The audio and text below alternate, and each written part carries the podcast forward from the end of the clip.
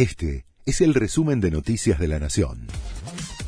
La Nación presenta los títulos del lunes 3 de abril de 2023. El FMI reduce la meta de reservas y exige políticas más sólidas.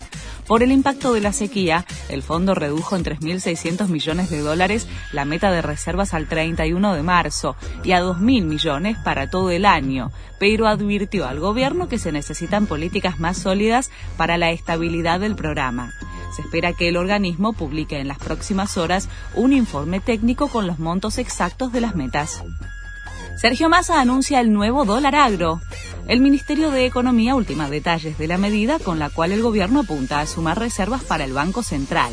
Esta nueva versión del dólar, que se anunciará el miércoles, incluiría, además de la oleaginosa, a productos de las economías regionales como el maní, el arroz, el vino y la citricultura.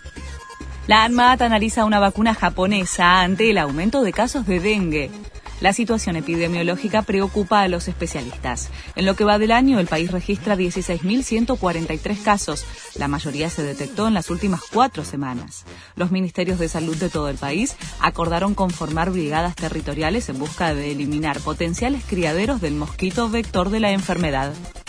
París se convierte en la primera gran ciudad en expulsar a los monopatines de alquiler.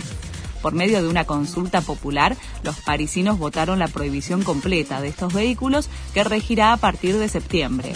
Argumentaron que los monopatines son abandonados en cualquier lado y que atropellan a los peatones en las veredas. Sigue la novena fecha del torneo de la liga.